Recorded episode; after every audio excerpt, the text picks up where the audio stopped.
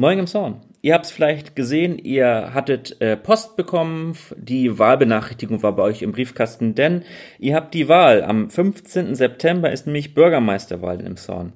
Ähm, fünf Kandidaten bewerben sich um das Amt und äh, sofern im ersten Wahlgang keiner der Kandidaten mehr als die Hälfte der gültigen Stimmen bekommen hat, dann dürft ihr noch ein zweites Mal abstimmen, nicht am 29. September. Da ist dann die Stichwahl. Steht auch alles in der Wahlbenachrichtigungskarte.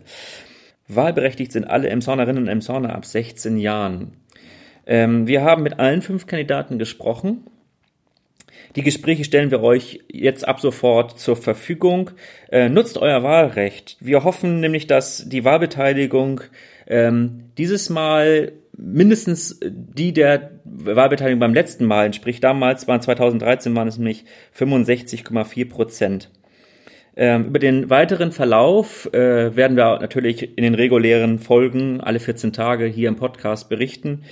Ähm, jetzt noch ein kleiner Disclaimer. Wir sind keine Journalisten. Wir machen das als ähm, Bürger, als äh, Hobbyprojekt, diesen Podcast. Das wisst ihr ja auch. Ähm, äh, von daher äh, haben wir keinen Anspruch an Vollständigkeit und für den Inhalt der Interviews sind selbstverständlich die Kandidaten selbst verantwortlich. So, habe ich das auch gesagt. Ich würde jetzt mal zu Felix vor Ort schalten äh, und ihm mal das Wort übergeben. So, moin. Wir sind wieder hier äh, und haben einen Bürgermeisterkandidaten vor uns, und zwar Herrn Tafin Aspas. Ähm, ja, willst du dich einmal kurz vorstellen? Ja, moin an alle zusammen. Mein Name ist Tafin Aspas, ich bin 30 Jahre alt, bin zurzeit Ratsherr in Pinneberg und bewerbe mich hier auf das Bürgermeisteramt, werde unterstützt von meiner Partei, den Grünen. Und ja, freue mich total, weil es meine Heimatstadt ist. Ich bin hier aufgewachsen und hoffe, dass es mit mir hier weiter grün vorangeht. Okay, sehr gut. Gut, dann äh, willst du noch was zu dir persönlich sagen oder wollen wir direkt gleich voll einsteigen? Von mir aus kann man auch wirklich gut erwähnen, dass ich seit meinem 16. Lebensjahr bei den Amazon Fighting Pirates Football gespielt habe, das ich glaube bis zu meinem 22. Lebensjahr auch gemacht habe und dadurch sehr aktiv und auch viel in der Stadt unterwegs war. Ein großer Teil meines Freundeskreises lebt hier, ähm, ja, auch zur Schule hier gegangen und eigentlich nur mal wegen der Liebe aus Emshorn weggegangen und aber immer irgendwie hier mit heimatmäßig verwurzelt gewesen. Ah, okay. Na gut, dann fangen wir jetzt mal an. Und zwar, was sind denn deine Pläne sozusagen für Emshorn? Was hast du vor in deiner potenziellen Bürgermeisterschaft? Da möchte ich ganz am Anfang sagen, dass ich den großen Vorteil habe mit meinen 30 Jahren, dass ich theoretisch noch 35 bis 40 Jahre Bürgermeister sein kann. Und deswegen, das sieht man auch in meinem Wahlprogramm in sehr ja, langen Zeiträumen denke und auch ähm, hinten immer meinen Emshorn der Zukunft anfüge, was einen sehr weiten Ausblick gibt natürlich ähm, als grüner Kandidat ist da natürlich auch grün drin. Ich bin ganz stark dahinterher, dass wir den Klimaschutz stärken und das auch auf kommunaler Ebene tun, weil ich davon überzeugt bin, dass ganz viele kleine Schritte uns zu dem großen Ziel bringen. Und da sind so konkrete Themen, dass ich gerne möchte, dass wir im Rahmen des Stadtumbaus, ähm, den ganzen Stadtumbau eine viel grüneren Anstrich geben, auch bei der Erlassung der neuen B-Pläne auf so Themen achten wie Gründach und auch vielleicht begrünte Fassaden ähm, und versuchen die neuen Gebäude, die entstehen, vor allen Dingen aus äh, von, von der Stadt aus, ähm, über den ENEF-Standard hinaus energetisch gut zu bauen und somit unseren Beitrag als Stadt für den, gegen den Klimawandel zu tun. Okay, okay, gut. Dann gehen wir gleich mal weiter. Und zwar äh, Thema Grün sind wir ja jetzt schon. Äh, Thema Parks. Äh, ich sag mal, die Parksituation in dem Sound ist ja, ich sag mal, bescheiden aktuell. Gibt es da irgendwelche Pläne in die Richtung zu gehen? Da gibt's Pläne. Ähm, uns schwebt es vor, dass wir das Bewirtschaftungskonzept dieser Flächen anders nutzen. Zum Beispiel könnten wir uns vorstellen, dass wir nicht mehr so intensiv diese ganzen Flächen abmähen, sondern da einfach mehr Blumensaat streuen und höchstens gezielt äh, mähen nach ja, bestimmten Konzepten, so dass ich das frei entfalten kann. Weil wenn ich jetzt durch den Steinernpark gehe oder durch den Krückaupark, dann wird da wenig auf den Freiflächen rumgelegen und diese Flächen könnte man ökologisch einfach aufwerten durch viel Blumen, viel mehr Insekten, ähm, um da auch eine höhere Aufenthaltsqualität zu erzeugen und dann eher zu gucken, welche Flächen hält man denn noch frei, damit da Menschen mal liegen können, anstatt alles äh, kurz und klein zu mähen. Okay. Gut, dann, ich sag mal, Thema Wohnungsbau. Das ist ja immer ein Riesenthema, Mieten, Wohnungsbau. Was äh, sind da die Pläne?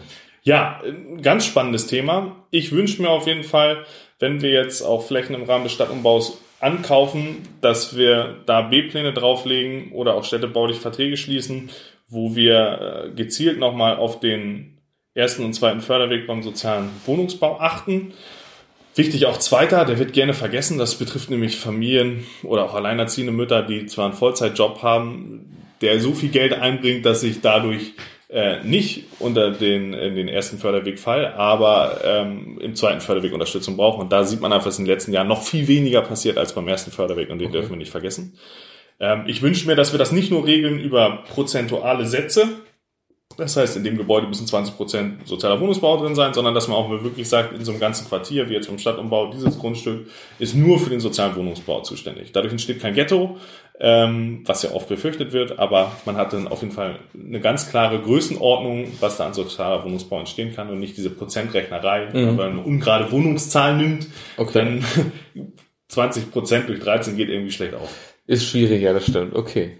Aha, okay. Also Wohnungsbau habt ihr euch auch Gedanken gemacht. Gut. Ja. Wie sieht's Thema Bildung?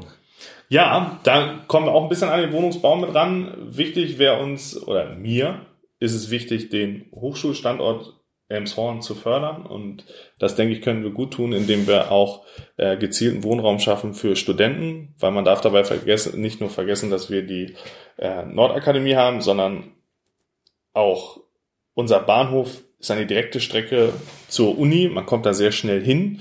Und von daher kann es auch interessant sein, für junge Menschen weiterhin in Elmshorn zu wohnen, mit einer günstigeren Miete und mit der Bahn halt schnell zur Uni zu kommen. Und durch diese Menschen erhalten wir natürlich auch ja, einen lebenswerten Charakter in der Stadt. Okay. Man sieht einfach in vielen anderen Städten, wo so die Leute zwischen 20 und 30 wegziehen und erst später, wenn sie Kinder kriegen und Haus bauen, wiederkommen, ähm, ja, fehlt einfach eine, ein ganzer Abschnitt an, an Leuten. Und ich habe es auch in meinem Freundeskreis gesehen, dass ganz viele einfach weggegangen sind aus der Stadt. Und ich würde mir wünschen, wenn wir schaffen, mehr von diesen jungen Menschen hier zu halten, um auch so, ja, den Spirit und Flair irgendwie in der Stadt zu haben. Ah, okay. Ja gut, dafür wäre es ja dann wichtig, Thema Infrastruktur, Bahnanbindung, das ein bisschen attraktiver noch zu gestalten. Es ist ja schon relativ attraktiv, aber naja, wir haben hier einige Probleme, was das angeht. Ja, das ist wohl richtig. Ähm, bei dem Thema Bahn und Anbindung würde ich mir auf jeden Fall wünschen, dass wir viel mehr Druck machen und auch Elmshorn mehr Gehör verschaffen. Denn es ist immerhin die sechstgrößte Stadt in Schleswig-Holstein mit dem drittgrößten Bahnhof. Und in meiner Vorstellung ist es so, dass wir uns mit mehreren Bürgermeistern zusammentun sollten, ähm, so dass wir bis, sagen wir mal, 200.000 Menschen vertreten und dann zum Land gehen und zur Bahn gehen und sagen, wir fordern klar, dass wir ähm, eine S-Bahn oder eine Express-S-Bahn-Anbindung nach Hamburg bekommen, die wir auch brauchen. Und wenn wir wirklich die Verkehrswende schaffen wollen, ja, haben müssen. Ja, klar. Einfach absolut wichtig.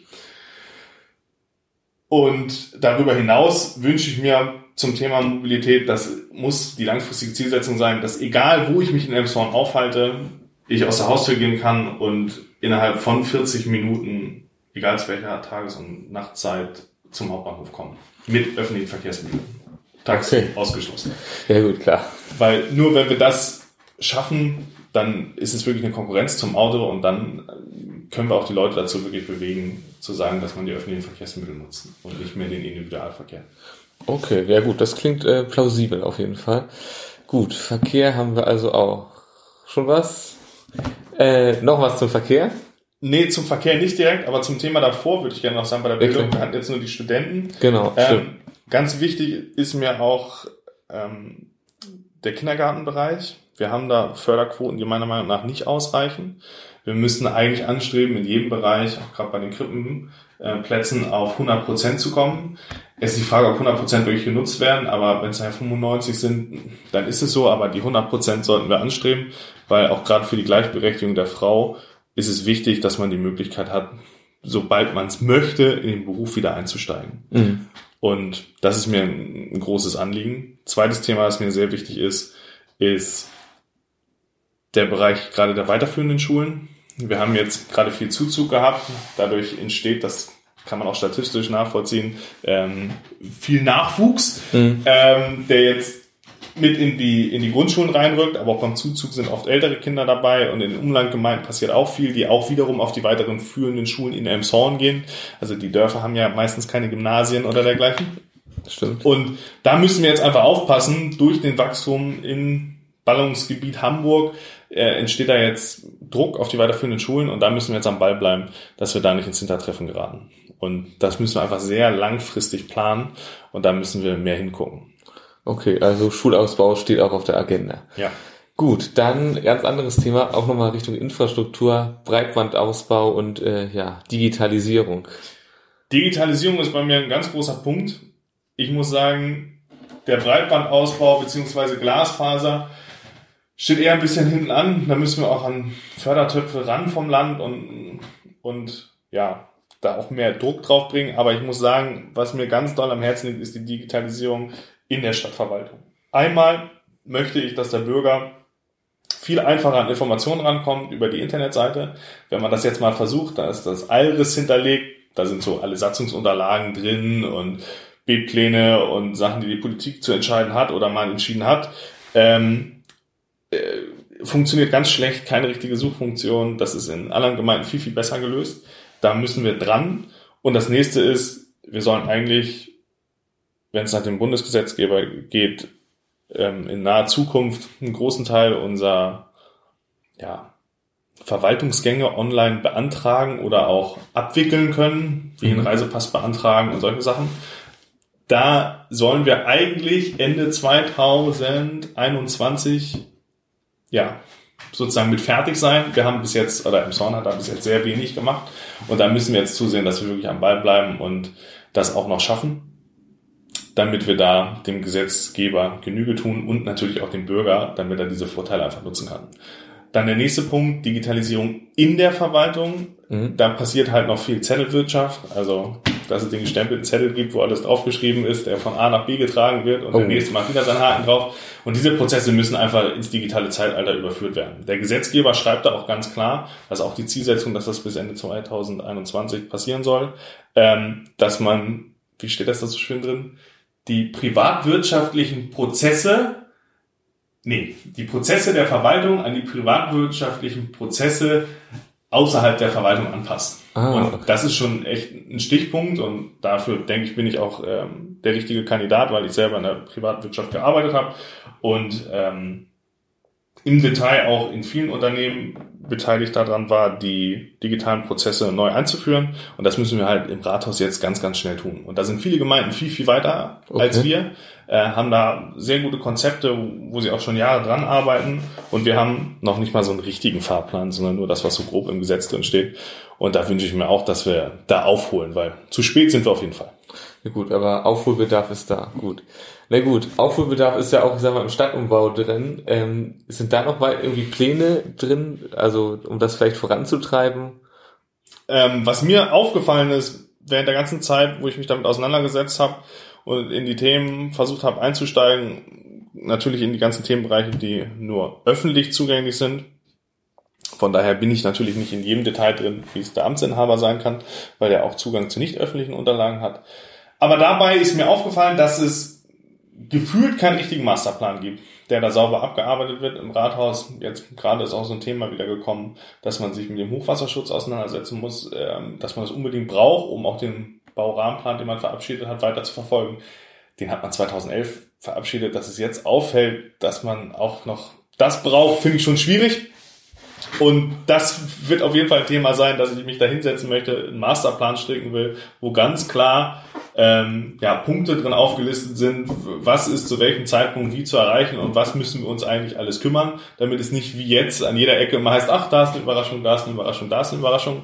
Das ist ein ganz wichtiges Thema. Einfach, ähm, das kenne ich selber aus der Projektsteuerung, dass man ja sich ganz klar macht, äh, wo soll die Reise hingehen und welche Punkte sind bis dato abzugehen. Okay.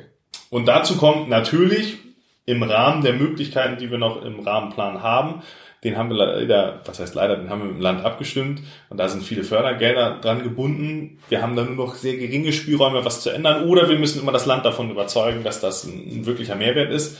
Und da ist zumindestens in meiner Auffassung ein großer Mehrwert, wenn wir den Rahmenplan nochmal anpassen an die jetzigen Gegebenheiten und auch die jetzigen Bedürfnisse. Das heißt, 2011 war es natürlich noch mehr autolastig. Ich will nicht, dass das Auto verschwindet, aber dass wir mehr auch in diese alternativen Verkehrskonzepte denken und auch mehr den Radverkehr stärken. Und diese Änderungen sollten wir auf jeden Fall noch in den Rahmenplan unterbringen. Und ich glaube, dass wir davon auch das Land überzeugen können, wenn man sich da mit Arrangement hinterklemmt, mhm. dass wir diese Änderungen brauchen, ohne dass sie uns die Fördergelder, die da zum Teil mit dranhängen, wieder wegnehmen.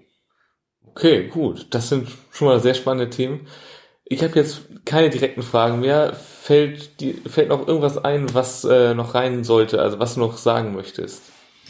Ich möchte auf jeden Fall nochmal hervorheben, dass mir auch die nachhaltige Stadtentwicklung hm, als Ganzes ein wichtiges Anliegen ist. Ich habe mich zum Beispiel mit der Feuerwehr getroffen in Form von Britta Stender und wir haben uns im Detail darüber unterhalten, wie sie sieht, wie sich die Feuerwehr weiterentwickeln muss und sie sieht es ähnlich wie ich, dass die Stadt Emshorn bis so Mitte 2030 wirklich vollends an ihre Stadtgrenzen kommen wird und dann wird hier jede Fläche bebaut sein. Das heißt, wir wissen, dass diese Ressource Fläche einfach endlich ist. Wir wissen, dass sie demnächst, also relativ schnell, ähm, ihr Ende erreichen wird. Also müssen wir jetzt ganz genau hingucken, wofür verwenden wir welche Flächen. Und da dürfen wir gerade zum Beispiel die Feuerwehr oder eventuell noch eine zusätzliche Schule oder ein Kinder oder wir brauchen auf jeden Fall mehr Kindergärten äh, nicht vergessen und müssen gucken, dass wir jetzt strategisch uns diese Sachen langfristig sichern, damit wir halt auch, wenn wir an den Grenzen ankommen, wirklich garantieren können, dass wir für alles Flächen haben und nicht alles einfach zugebaut haben mit Wohnbebauung oder sonst was. Das ist mir super wichtig. Und da möchte ich mich stark für einsetzen, dass wir da ein jetzt sehr langfristiges Konzept kriegen, dass wir einfach auch über vielleicht meine oder vielleicht über meine Amtsperiode, die ich versuche jetzt zu erstreiten, hinaus dann ja einen Weg festlegen, den wir da verfolgen. Dazu kommt noch, dass wir die Menschen auch vor Ort und auch beim Wohnraum nicht vergessen dürfen. Und das haben in den Workshops, die ich abgehalten habe, um mein Wahlprogramm zu entwickeln, ähm, Bürgerinnen und Unternehmen, sowohl als auch äh, Vereine und Institutionen und auch die Feuerwehr dargestellt, dass Wohnraum hier ein knappes Gut ist und dass äh, ja jeder von denen auch ja den Nachbarn verloren hat oder den, den das Mitglied in der Feuerwehr oder auch einen wichtigen Mitarbeiter, weil der keinen passenden Wohnraum hier gefunden hat. Und da würde ich mir wünschen, wenn wir öffentliche Flächen zu übergeben haben, auch für Einfamilienhausbau, dass wir das nicht nach dem meistbietenden Prinzip machen, sondern das vielleicht mit so einem Punktesystem verknüpfen, wo so eine Sachen wie ich bin Mitglied in der Feuerwehr gibt schon mal einen positiven Punkt. Ich hab, bin eine junge Familie mit vielen Kindern, ähm, gibt einen Zusatzpunkt. Und so kann man sich noch Punkte außer Geld sozusagen dazu verdienen, mhm. ähm, die mich dann vielleicht als Bürger bevorzugen, dass ich ein Grundstück bekomme und das nicht zum höchstbietenden Preis, sondern zu einem moderaten Preis, den sich vielleicht auch die Familie leisten kann mit vier Kindern, wo beide in einem Durchschnittsjob irgendwie unterwegs sind.